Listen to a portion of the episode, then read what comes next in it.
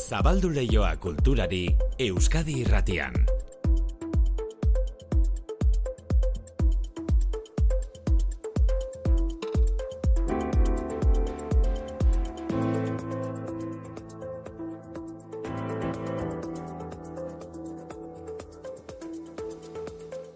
Zabaldezagon kulturleioa parez pare manuetxe sortu arratsaldeo. Berdi maite. Eta zein da ba gaur aurkeztu duten amarreko bitxia liburuaren historia? Amarreko bitxia, hori da izenburua, eta egila ez da bakarra, amar egile baizik maite, amar idazleek amar historio labur sortu dituzte, bakoitza Euskal Herriko gune batean kokatuta.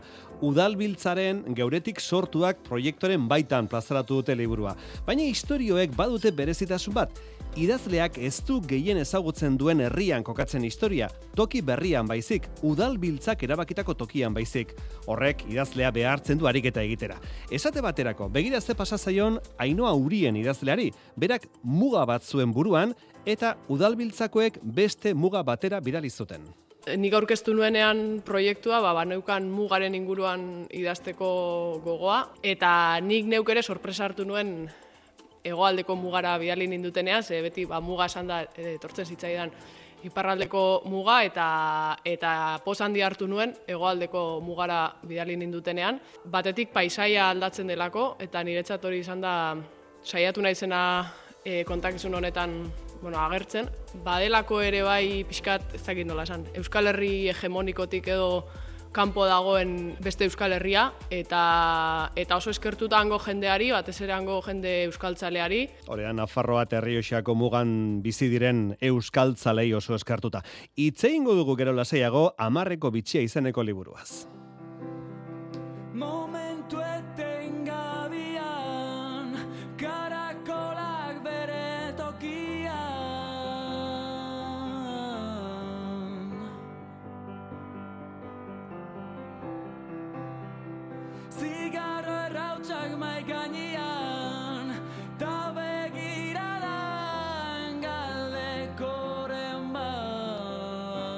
Gogoan izango duzue Donostiako kafe antzokia itxi egin behar izan zutela, zapaia erori zitzaielako.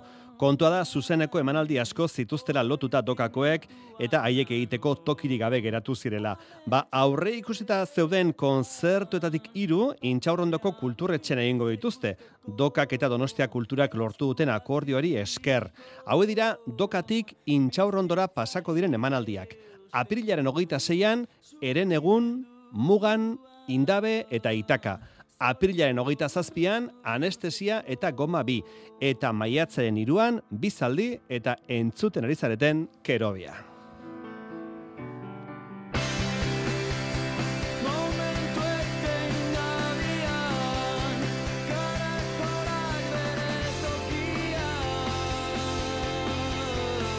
Aipatu ditugun kontzertu betarako sarrerak salgai bihar goizean izango dituzue doka.eus atarian. Gaur hasi dugun aste bestalde operak presentzia handia izango du operak. Alde batetik abao edo olbe operaren lagunen biloko elkarteak berdiren rigoletoaren emanaldiak eskainiko ditu aste osoan Euskalduna jauregian. Opera Bilbon eta opera Donostian. Azken kaso honetan opus lirikaren eskutik.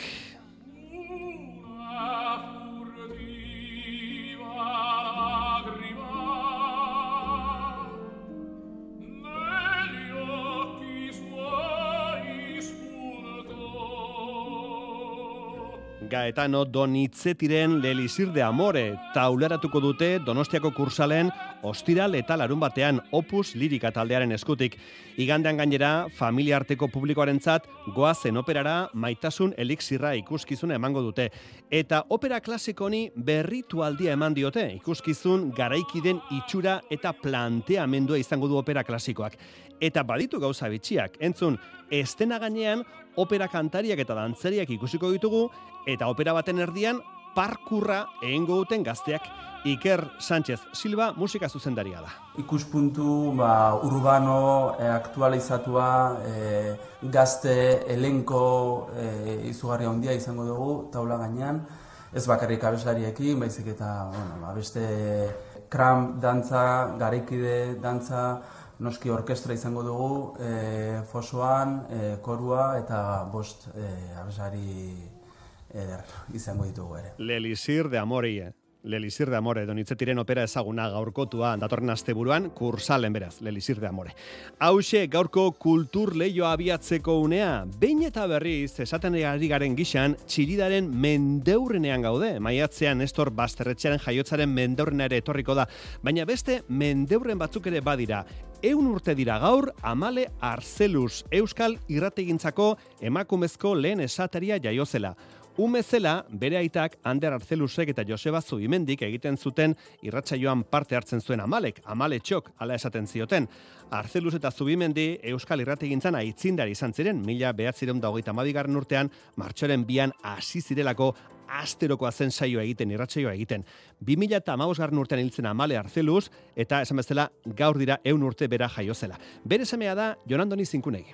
Amale, bere alaba amale, Zuen ama. oso, oso, eta, osea, nola esan, oso, ba, Ume horretatik izango zen oso berritsua, eta oso pinpirina. bai, hori Eta horren zen. aitak erabaki zuen irratira eramatea. Oso berritsua. Eta aitak erabaki zuen, ba, Bai. ala beramango dugu irratira. Bai, irratia baina lehenago ja pospolineetan berak ematen zituen man, e, hitzaldiak. E, Zer ziren pospolinak, eh, Jonan? Pospolineak ziren ume, ume pila juntatzen zituzten, Bai. eta kursalen azpian, zeukat, beko aldean zeukaten e, lekua, eta han prestatzen zituzten abes, abestiak, umen Ah. abestiak, eta horrela, eta gero joaten ziren, dantzak egiten, eta ba, ba, herritara, herrietan egiten zituzten emanaldiak, ba, hori denetik. Ari gara gerra aurreko kursalaz, eh? gerra aurreko kursalaz.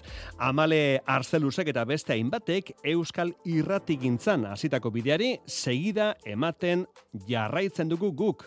Arratsaldero, Bazkal ondorenean. Euskadi irratian, kultur leioa. Manu Etxezortu. Berdintasuna bultzatzeko eta LGTBIQ+, kolektiboko sortzaile naiz profesionalak ikustarazteko eta musika sektorean duten egoera aztertzeko, helburu horrekin topaketa antolatu du musika bulegoak, otsailaren hogeita bederatzean eta martxoaren batean izango da itzordua. Mikel Txamizo, Mikel, kaixo, arratsaldeon. Arratsaldeon manu, zer moduz. Topaketa honek bigarren edizioa du, zein da helburua, Mikel, konta iguzu, zein da helburua? Bueno, lehenengo edizioa egin genuen orain dela urte eta piko, 2022ko azaroan, eta helburua edo zen musikaren arloan behintzat erreflexionatu ez den gai baten inguruan e, ba, ausnarketa bat egitea, ez? Eta ba, hori da, ba, LGTBIQ plus pertsonek ba, musikan eta bereziki ba, euskal panoraman duten ordezkagarritasunari buruzko ausnarketa bat egitea zen, ez? Eta horren barne, ba, adibidez, ba, nortasun ez normatiboetatik eh, egindako sorkuntza musikala analizatu, LGTBIQ musikaren zirkuituak ikusi, edo kolektibo honetako profesionalek ibilbidea garatzeko ba, dituzten erronkak edo aztertu, ez? Eta, bueno, lehenengo aldiz egin genuen, orain dela ur- urte eta piko, pioneroa izan zen, bai Euskal Herrian, eta nik uste dut ere estatu mailan horrelako jardunaldi batzuk ez dira existitzen, eta ba, oso pozik gaude, esateko, ba, urrengo astean berriro ere egingo ditugula, bigarren edizioa izango da, eta espero dugu etorkizunean gehiago ere izatea. Ba, esan dugu ez zera e, topaketa hauen bigarren edizioa datorren astean, otsailaren hogeita bederatzi eta martxoaren batean, datorren asteko ostegun eta ostiralean izango da, donostian izango da, tabakaleran, ez da? Horre egingo dira ekitaldi guztiak, Mikel. Bai, ekitaldi guztiak izango dira tabakaleran, e, izango ditugu alde batetik e, hitzaldiak, mai inguruak, eta, e, bueno, horiek izango dira tabakalerako zeta aretoan, izango dira guztiak, eta gero ostegun gauean bi kontzertu egongo dira, bata musika, musika klasikoari eskenia eta bestea ba, gaur egungo musiketara, eta kontzertu hori ostegunekoa e, Kutxa Fundazioa klubean izango da. Eta okerazpanago, osteguneko kontzertu horretan parte hartuko du Maria Hipogrifak. Hipogrifa, kaixo, arratsaldeon. Kaixo, arratsaldeon. Zuzara Las Mari Carmen taldeko kidea, ez da? Bai, ni hemen, bueno, Las Mari Carmenen taldean nago 2000 eta hogeita bigarren urteetik. Bai, nolako taldea da Las Mari Carmen, ze, ze ezaugarri ditu? Ba, Las Mari Carmen definitzen dugu talde neopunk bat bezala, jotzen ditugu saxofoiak eta klarinetea, dauka musika elektronikoa eta ba hori, eta egurrezko musika instrumentuak, eta bueno, ba hemen Bartzelonan kokatuta gaude, baina ni euskalduna naiz, gazteiztarra naiz, Eta egia esan da, inoiz ez dakigu oso ondo nola definitu gure musika estiloa. beti galdetzen digute eta azkenean beti esaten dugu neopunka egiten dugula, baina ez daukagu inoiz oso oso claro, ze ikusi behar da. Ez da oso gauza ohikoa egiten duguna.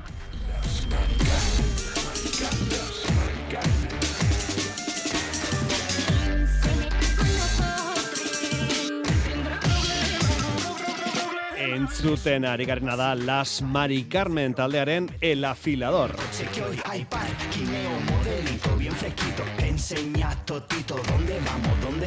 Nos hemos perdido. Las almendras marcan, cuadradas levantan, bailarina raja y estileto clava. Las almendras marcan, cuadradas levantan, bailarina raja y estileto clava. Estoy en mi piso y pasa el afilador. No llevo cuchillo, no llevo navajas. Afílame las uñas que mi sugar me lo paga. Ba, Talde hau datorren astean osteguran ariko da zuzenean donostiako tabakalera nahi justu musika bulegoak antolatu dituen jardunaldietan. Musika, berdintasuna eta LGTBIQ+, izeneko jardunaldietan. Mismo poderío, mucho money, mucho cash. Aquí vamos a robar drones. E, Berela segiko dugu Mikel Chamizorekin eta Las Maricarmen taldeko hipogrifarekin izketan, baina aurrez Jakin dezagun egunak ze beste albiste dakartzan, adibidez, Bizkaiko Arkeologia Museoak behinbeineko erakusketen programa berria jarri du martxan. Pieza gonbidatua eta bere testu ingurua izena du programa berri honek eta lehendabiziko erakusketa Arkeologia Museoaren, Oiasoko Erromatar Museoaren eta Meridako Monumentu Hiriaren Patzuergoaren arteko lankidetzaren emaitza da. Puro Teatro izeneko erakusketa. Informazio jarramo martearenak. Pieza gonbidatua eta bere testu ingurua programa berriak helburu argia du. Etor Telleria Bizkaiko Arkeologia Museoaren teknikaria. Pieza gonbidatuak ematen digu aukera, ba, normalean ba, gure inguruan, hau da, ba, bai Bizkaian kasu honetan edo Euskal Herrian, ez daukagu aukera honelako piezak e, ikusteko, ez da? Orduan, nahi duguna da publikoari ba, erreztasun hori eman, hau aukera hori eman honelako pieza bat e, ikusteko. Puro Teatro izeneko erakusketa da programa berri honen lehena. Kristo osteko bigarren mendeko esfinge erromatar bat da erakusketaren erdigunea. Meridako antzoki erromatarraren apaingarria. Apaingarri bat da, marmolean eginda dago, eskultura bat da, azken batean. Eta mm, nahiko bitxia da, esfingeak batzutan eramaten gaitu Egiptoren mundura edo onelako munduetara, baina momentu, momentu honetan erromatar munduan eh, kokatzen gaitu, ezta? Eta oso erabilia zen simbolismo handiaz daukalako, esan nahi handiaz daukalako, boterea, eh, bizitzaren garaipena eta honelako gauzak. Eta hemen erabiltzen dute armailak eh, bereizteko dago orkesta eta gero dago armailak. Ba, Hau, tarteko bidean egongo litzateke, eta azten pixka bat iriko eliteak bertan eseritzen ziren, eta armaila hoien erremate gisa alde batean eta bestean egongo litzateke eskultura hau jarrita. Esfingearen konservazio egoera ez da ona ez da txarra ere, kontutan izan da emeretzi mende pasadirela egin zutenetik. Bai, denbora asko pasa da, be- bi mila urte pasa dira, eta egia da, kontserbazio egoera, ba, bueno, erdi mailako esango dugu, ezta? Burua falta zaiolako, hanken eh, zatia bat eh, bakarrik eh, ze egiten delako, baina badauzka kontserbatzen diren zatiak eta horik oso polita dira. Nik uste hor detaila ondo ikusten dela, esfingea gizaki hibrido bat da, ez? Burua pertsonena dauka eta gorputza eh, animali batena, ba hor, lumak ikusten zaizkio, egaoak ikusten zaizkio, isatsare ikusten zaio baita ere, ze lehoi bat da, egaldun lehoi bat da. Orduan, zati horiek eh, oso xetasun handiz ikusten zaizkio. Esfingea marmol zuriko bloke monolitiko batean zizelkatuta dago, arrosa itxurako ual gorriekin eta zazpi zentimetro terdiko altuera duen idulki edo oinarri baten gainean dago. Larogeita 6 zentimetro terdiko altuera du, larogeita lauko zabalera eta irurun da larogei kiloko pixua. Meridatik datorren erakusketa hau Bilboko zazpi kaletako museora egokitu dute. Piskat egokitu dugu. Berezko puro teatro, hau da, Meridako kontsortzioak eh, antolatutako erakusketa horretan pieza gehiago bazteuden. Ez askoz gehiago, baina guk protagonismo guztia esfingeari emana izan diogu. Eta gero, areto guztian zehar panelak daude, testuekin eta irudiekin, eta uste dute oso ondo ematen zaiola testu ingurua pieza honi, ez? Oso ondo agertzen dela antzoki honek eduki zuen bizitza, nola eraiki zen, eta gerora zer bizitza eduki duen. Puro Teatro Bizkaiko Arkeologia Museoaren behin-behineko erakusketen programa berriaren lehena apirilaren hogeita marrera arte ikusgai. Ba, joan beharko dugu, Bizkaiko Arkeologia Museora, Kristosteko bigarren mendeko esfinge erromatarra ikustera. Gazteizen literatur jaialdi berria jarriko dute martxan lehen aldiz, datorren hilean hain justu. Inazio aldekoa kulturretxeak antolatu duen ipuin literarioen nazioarteko jaialdia zari gara. Martxoaren amairutik amaseira bitartean izango da, Iban Zaldua idazleak zuzenduta. Lau egunez bada ere, gazteiz ipuinen generoaren arreta gurt arreta gune bihurtu nahi dute. Oier Narbaiza gazteiz, konta guzu. Si tú me dices ven, lo dejo todo. Akordatze altzea. Zenbat ordu pasauten ituen nik Martinen barruan txibitan da kaiuekin batea bertsua kantatzen. Ipuina inoiz baino biziago dago zenbaitek bigarren mailako generotzat jo arren. Ipuin literarioen nazioarteko jaialdiak hain zuzen, genero literario hori aldarrikatuko du martxoan gaztaizen, ipuingintzak ez du zertan eleberrigintzan aritzeko aurreneko pausoa izan, Iban Zaldua, jaialdiaren zuzendaria. Ipuina ez da zeregin handiagotara jotzeko urratsa, berezko zeregin handia baizik. Ipuin literarioen lehen jaialdiak merezi duen lekua eskaini nahi dio ipuingintzari. Bazegoen utxune bat, jaialdi literarioen alorrean, hori idazlen artean askotan komentatu izan dugu, ipuñaren inguruan, horren eramangarria den azken finean genero bat eta hain festival gutxi dituena, ez? Gazteizko Ignazio Aldekoa kulturetxeak antolatu du jaialdia, helburuetako bat, nazioarteko kontakizun laburraren eremuko izen ospetsuak arabara ekartzea. Jaialdi honek egin nahi duena hori da, ez?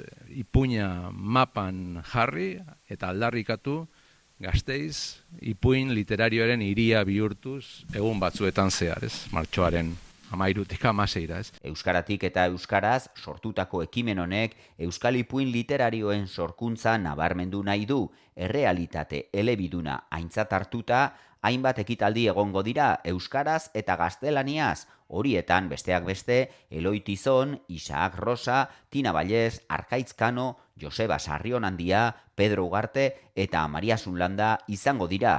Mari Jose Olaziregi eta Irati Majuelo akademikoak ere programan hariko dira. Eta ekarpena handia egin dezaketenak, eta oso mota ezberdinetako ekitaldiak egingo ditugu lehenengo edizio honetan, geroago hori haunditzen edo zabaltzen jarraitzeko asmoarekin, ez? Hitzaldiak, mainguruak, tailerrak, irakurraldiak, kritiko literario akademikoen arteko eztabaidak eta bar, ez? Solasaldi eta hitzaldietan generoaren egoera eta garrantzia aztertuko da esate baterako. Idazleek ipuingintzan aritzeko arrazoiak ere azalduko dituzte. Martxoaren amalauko irakurketan, Euskal ipuin garaikidearen hiru egile belaunaldi bilduko dira arkaitzkano, Aintzane, Usandizaga eta Joseba Sarrion handia, benitzeren musikaz lagunduta. Jarduerak doan izango dira, baina bertaratzeko izena eman behar da aurrez, aldekoafestivala.araba.eus webgunean.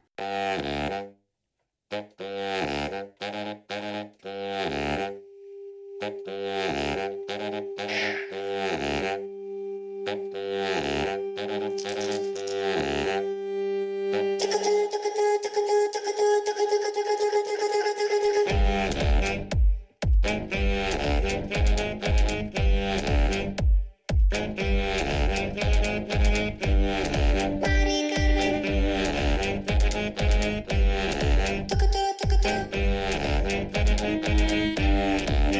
si, izeneko abestia, Las Mari Carmen taldearena. Lehen esan dugu, datorren astean, ostegunean talde hau, Las Mari Carmen, donostien hariko dela, tabakaleran. Datorren asteko, ostegun eta ostiralean, musika bulegoaren eskutik, musika berdintasuna eta LGBTIQ+, jardunaldiak egingo dituzte. Kolektibo honetako kide diren sortzaileen egora eta erronkak aztertzeko. Musika bulegoaren izenen ari den Mikel Txamistorekin eta Las Mari Carmen taldeko kide den hipogrifarekin ari gara izketan. Nola bizi duzue LGTBIQ plus kolektiboko kide izan eta aldi berean musikariak izatea? Ba, azkenean guk egiten dugu musika baita ere da handik gure queertasunaren garen altetik eta gure musikak honi buruz hitz egiten dugu gure letretan ez oso konkretuki batzuetan gehiago beste batzuetan gutxiago ze azkenean gu pertsona gara eta ez da guztia gauza hauetatik oso forma esplizituan hitz egitea baina badago gure izaera gure musikan. Esan dugu zuek eh, Donostian tabakaleran joko duzuela atorren asteko ostegunean, eta mainguru baten ere parte hartuko duzue, hipogrifa, musika, nortasun ez normatiboak eta disidentzia gai azitze ingo duzue? Bai, hori dirudi. Ez dakigu asko, ez daukagu informazio asko honi buruz, baina horre ongo gara, ea zer egiten dugun, ea zertaz egiten dugun. Nik ikusi dut, badagoela jendia mm, gaurko musikatik hitz egiten duena, eta beste jendea dago eh, klasikotik datorrena. Ni klasikotik nator baita ere. Bai, formazio klasiko daukazu? Bai, guztiz. En plan, nik ez daukat musika urbanean formazio hori. Nik klarinete klasikoa ikasi nuen. Begira. Nik egin nuen gradu profesionala eta gero egin nuen gradu superiorra hor, horregatik nago Barcelona orain. Eta horregatik geratu nintzen hemen. Baina nik interpretazio klasikoa ikasi nuen. Bai, e, orduan, justu, bi alderatik hitz egingo dut. bai, Mikel hain justu, klasikoarekin lotuta, e, mainguru batek, bigarren egunean ostiralean, emakumek musika klasikoan duten egoera aztertuko du, ez da? Bai, bai, bai. Bueno, bi, bi egunak eh, zatituko dira musika urbanoetan edo gaur egungo musiketan eta musika klasikoan. Eta ostiraleko saioa, hor egongo da Raquel García Tomás, adibidez Alexinabe bere operari buruz hitz egiten, Alexinabe e, pasaren urtean estrenatu zen Barcelonako liceu antzokian eta Herkulin Barbin pertsona transexualaren inguruan egindako opera bat izan zen, errespetu handiz egindakoa eta kontatuko du nola izan zen e, ba, sorreraren eta estrenuaren prozesua. Ez? Eta horren ondoren egongo da, zuk esan duzun bezala, las mujeres emakumeak musika klasikoan, beren egoera aztertzeko ba, bildu ditugu espezialitate desberdinetako hainbat pertsona alde batetik interpreteak, kompositoreak, baita ere zuzendariak edo gestioan lan egiten dutenan hezkuntzan baita ere eta hitz egingo dute deuda historiko honi buruz, ez? E, musika klasikoan oraindik ere emakumeen presentzia gizonekoekin konparatuta oso txikia izaten jarraitzen du, batez ere espezialitate batzuetan, ez? Eta egia da bestalde, ba, azken urteotan asko aurreratu dela baita ere horretan, ez? Baina ze puntutan gaude zer lortu den eta zer dago lortzearren hori pixka bat aztertzeko, ba, mai inguru hau egingo dugu ostiralean zeiter ditan. Esan du lehen e, hipogrifak beraia batez ere queer munduan daudela, queer munduan. Musika, ze ikusten duzu? Pixka bat, zuen hortasun erakusteko modu bat bezala edo aldarrikapenak egiteko modu bat bezala, salaketak egiteko modu bat bezala? Guk azkenean egiten dugu musika gustatzen zaigulako eta ateratzen zaigulako musika egitea. Ni hasi nintzenean Las Mari Carmenen, azkenean ni Victoriaren laguna nintzen eta ezagutu ginen hemen queer ambientean eta baina gero ni sartu nintzen eta claro, eske zuk azkenean egiten duzunean zerbait handik egiten duzu, baina zuk egiten duzu gustatzen zaizulako eta ja, pertsona hetero batek egiten badu musika ez du egiten bere heterotasunetik, bakizu. Gero amodioz hitz egiten badu oso ondo, osea, genial. baina azkenean guk egiten ditugun gauzak ez bakarrik musika, sino edozen gauza, gutaz hitz egiten dugu, mm, edozein pertsonal bezalak egiten duen edo zer bezala, baina ez dugu egiten e, pertsona LGTBak garelako, egiten dugu, ba, egiten dugulako, eta jazta, Las Mari Carmen ez da sortzen ai, pertsona LGTBak gara, eta hemen aktivismoa falta da, eta orduan musika egingo dugu aktivismoa egiteko. Ez, Las Mari Carmen sortzen da, bada, musika egiten nahi zutelako, eta jazta. Eta, claro, gero s- bere musikan, ba, ateratzen da, ba, bakoitzak bizi duena. Eta gaur egun LGTBIQ plus mugimenduko kide izatea zer da? E, abantaila bat, oztopo bat oraindik, ze esango zenuke? Oztopo bat guztiz. Baina zuk ez duzu, osea, niri asko gustatzen zait LGTB pertsona bat izatea, ni bisexuala naiz, eta ez nuke zergatik aldatuko. Ez nuke hau aldatuko, ez da bakarrik izate izaeraren gauza bat, ere nire kasuan pixkat zure bizimodu aldatzen da. Bueno, zuk bizimodu desberdin bat daukazu eta horretaz ni guztiz arronago, baina, claro, zu lanera joan barzara eta lanean hau guztiz dauka influentzia eta gauza asko gertatzen zaizkizu lanean azkenean. Ze jendia dago armairuan sartuta edo bere izaeraren at- atal bat dago armairuan sartuta, kontratatzen zaituzte batzutan ere horregatik, baina gero beste mm, gauza batzuk espero dira, ez? Zutatik LGTB izateagatik. Edo kontratatzen zaituzte, baina espero dira gauza batzuk, baina ez, da, ez dira profesionaltasun gauzak espero. Ez dakit, daude gauzak daude horren arloan. Orain pentsatzen ari naiz oso azkare, nire buruan zer okurritzen zaidan, eta ere gero, obviamente, ba, bortizkearearen kontua. E, bueno, badago, badakigu, eta hemen sartzen bagara, ba, bihar arte egongo gara egiten. Bueno, imaginatzen dute, Mikel, honetaz guztiaz hitz egingo dela jardunaldi horietan, ez da, datorren asteko ostegun ostiralean, Mikel. Bai, bai, hitz egingo dugu, bueno, hitz egingo dute, honi buruz, noski, ba, hipogrifak eh, esan duen bezala, guk ez diogu gonbidatu egia da baganekila LGTBIQ plus kolektiboko oso hurbil dagoen talde bat dela, Las Mari Carmen, baina noski lehenengo eta behin musikariak dira, ez? Baina egia da, han e, beren hausnarketak ere eta zer pentsatzen duten musikari eta LGTB-ko kolektiboko partaide izatean, e, zer gauza gertatzen zaie, ze arazok aurkitzen dituzte, nola batzuetan, ba, berak esan duen bezala, eh, ba, LGTBQ kolektiboko artista bat izateagatik zure partetik zeo zer espero da, eh? Beste taldekin gertatzen ez dena. Eh? Eta guzti horri buruz hitz egingo da noski eta baita ere beste gauza askoi buruz gogoratu behar dugu ba hitzaldi hau izango da beraien beren kontzertua baino lehen, eh, zazpiter ditan, e, kontzertua bederatzitan hasiko da, baino beraiek baino lehen egongo dira anuar merabet, adibidez, eh, House of Anunak iren ama fundatzailea, barrun kulturari buruz hitz egiten egongo da, eta egongo da baita ere Underprol hitzaldi bat ematen, euskal musika eta aniztasun sexualari buruz, ez? Orduan, ba, bueno, e, gai hone hauetan interesa duen edo horri, gonbidatzen diogu pasatzera, zen ikuste dut gauza interesgarriak aterako direla eta hitz egingo direla. Bai, eta gainera esango diogu entzulei sarrera de balde dela, ez dago ezer ordaindu beharrik, ez da? E, sartu alizateko, Mikel. dena, Hoxe da, jarduera guztiak dira irekiak, debalde, eta eta noski ba, eh, kontzertua baita ere, oso importantea da, hori jakitea, bi kontzertu daude, e, ostegunekoa eta baita ere ostiralean, e, sortziak den gutxitan, e, hau izango da lietz soprano bat eta piano bat, et joko dituzte Schubert, Warlock, Lorca, García Lorcaren, guri diren eta hainbeste abesti hor atzean dauden identitate ocultas, edo izenburua da, identidades ocultas y amores camuflados en la canción lírica. Oso programa interesgarria izango da, jardunaldi hauetarako propios eh, diseinatuta, eta hori, dena doan, musutruk, eta jende guztia ongi etorria da. Aipatu duzun bigarren kontzertu horretan egongo dira Adriana Binuela sopranoa eta Elisa Rapado pianista. Hoi biek parte hartuko dute. Ba gogoratu, otsailaren hogeita bederatzi eta martxoaren batean Donostian musika bulegoaren eskutik, musika berdintasuna eta LGTBIQ jardunaldiak. Mikel Txamizo eta Hipogrifa eskarrik asko bioi gurekin egotagatik Euskadi Erratean. Zuei, Ni eskerrik esker asko. Agur. Zaio hasieran esan dugu, amarreko bitxia izen burupean argitaratu duela udalbiltzak geuretik sortuak deialdiaren literatura emaitza berria. Amar idazleek beste horren beste historia idatzi dituzte, sorterritik kanpo egindako egonaldi artistikoetan. Jon Abril, Maite Aizpurua, Saio Alkaiza, Maia Arozena, Lutxo Egia, Idoia Etxeberria, Edorta Jimenez, Maitane Perez, Gaizka Sarasola eta Inoa Urien diregileak. Eta beste beste Mutrikun, Bolibarren, Sartagudan, Atarratzen edota musikan egin dituzte egonaldiak. Amar sortzaile, amar historio biltzen ditu amarreko bitxiak liburuak. Desberdinak dira guztiak, bai, baina guztiak idatzi dira baldintza berezietan udal biltzak berak esandako tokian egin dituzte egonaldiak. Eta horrek ezinbestean eragina izan du historio hauetan.